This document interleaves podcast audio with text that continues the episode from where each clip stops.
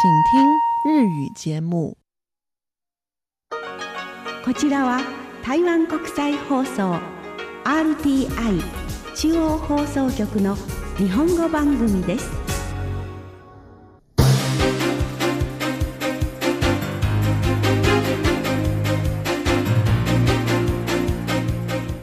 こちらは RTI 中華民国中央放送局の日本語番組ですただいまから5月18日のニュースをお伝えいたします。まずニュースの主な項目です。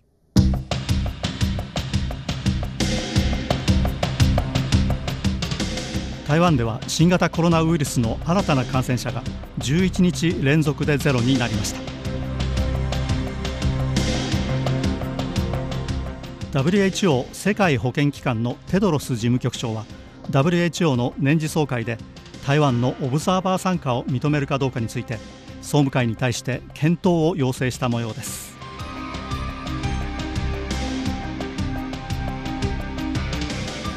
半導体の代理生産の分野で世界最大手の TSMC 台湾石体電路はアメリカ・アリゾナ州に半導体工場を建設すると発表しました。以上がニュースの主な項目です。はじめに台湾の新型コロナウイルス感染症対策本部中央感染状況指揮センターは18日台湾での感染確認が11日間連続でゼロになったと発表しました。また台湾での域内感染の新規確認ゼロは36日間連続となりました。18日に発表された新規感染者数は域内海外からの入居者を含めてゼロでした。これによりこれまで台湾で感染が確認された人は440人亡くなった人は7人のままです。次に WHO 世界保健機関のテドロス事務局長は WHO の年次総会で台湾のオブザーバー参加を認めるかどうかについて総務会に対して検討を要請した模様です。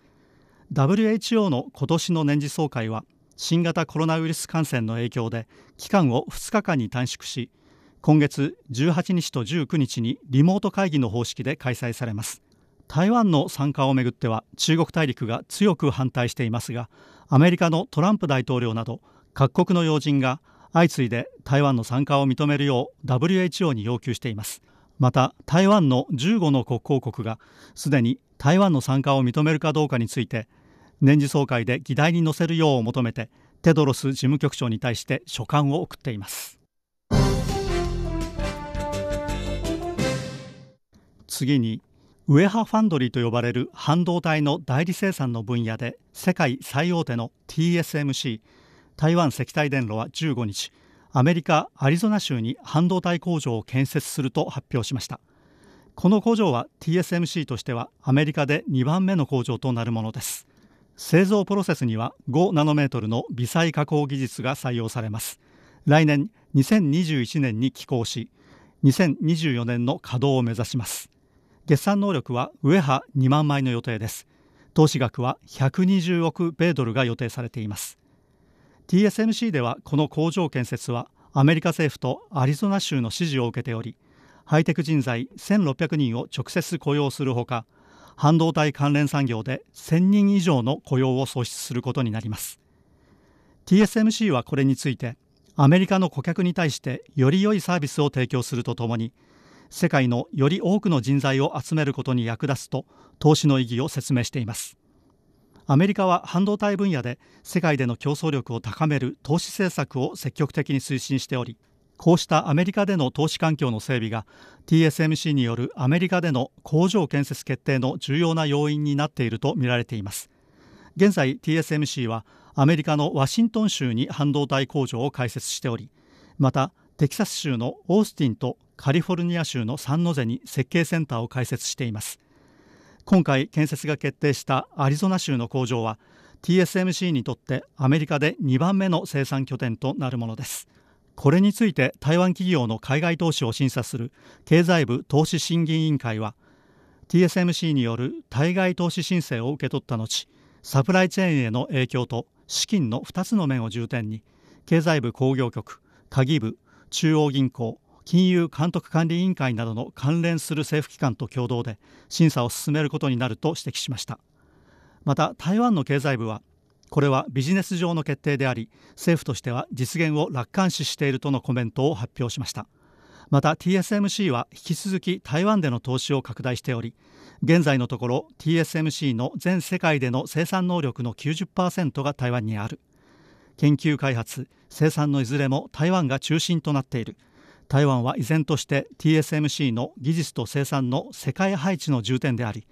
ルーツを台湾に置くという決意を示していると指摘しました。TSMC によるアメリカでの工場建設決定についてアメリカのポンペイオ国務長官は声明を発表して歓迎を表明しこの計画はアメリカの半導体産業の情勢を大きく転換させるものであり中国大陸が先端の技術と産業をコントロールしようとする試みの中でアメリカの経済的自立性を高め国家安全と経済繁栄を強化することになるものだ。アメリカと台湾の関係を促進することにもなるなどと語りました。一方中国大陸の外交部は報道官を通じて TSMC の名前は挙げず一般的にいかなる企業の生産またはビジネスの不尽にも論評はしないと前置きした上で貿易投資を含めて中国大陸とアメリカの経済関係の本質は相互利益だ。アメリカと中国大陸は協力すれば双方にとって利益になる。切り離せば道はないとのコメントを発表しました。次に台湾の交通観光行政を管轄する中央官庁交通部の林下流部長は16日新型コロナウイルス感染の状況が改善されるとの専門家の判断に基づいて今後3ヶ月から6ヶ月にまず台湾の域内旅行を促進し海外との往来の解禁を最終的な目標にするとの考えを示しました。ただし感染防止を最優先し海外との往来の解禁は適切な範囲で進めると強調しました。感染防止と観光再建を同時に実現する観光旅行は今年下半期つまり7月から12月から推進しもし感染状況の緩和が進んだ場合時期を早めて推進するということです。林部長は海外との観光の往来つまり海外からの旅行者の受け入れそれに台湾からの海外旅行をいつ解禁するかについて海外での感染状況を見ていかなければならないが一部の国地域は感染防止に効果を上げておりもし感染の抑え込みがうまくいっていればこうした国地域または特定の対象についてまず経済貿易に関わるビジネスのための旅行から順次解禁を進めていくと語りました。次に内政部の統計によると2019年に初めて子供を産む台湾の女性の平均年齢は31歳でした。2009年の29.28歳から10年間で1.71歳上昇しました。年齢層別に見ると最も多いのが30歳から34歳で全体の35.57%でした。次いで25歳から29歳で 27.93%35 歳から39歳は19.19%でした。そのうち35歳以上は2009年の9.38%から年々上昇し2019年には23.02%と13.64ポイント上昇しました。また2019年に生まれた子どもの数は17万5074人で2018年に比べて5582人減りこの9年で最も少なくなりました。2018年に23万人のピークに達した後年々減少を続けています。おしまいにニュースの主な項目を繰り返してお伝えいたします。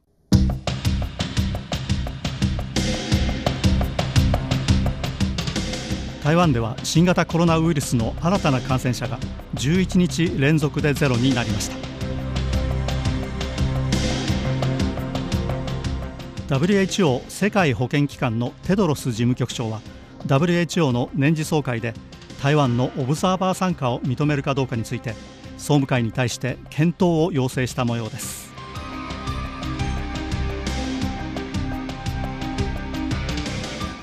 半導体の代理生産の分野で世界最大手の TSMC 台湾石体電路はアメリカ・アリゾナ州に半導体工場を建設すると発表しました。以上がニュースの主な項目でした。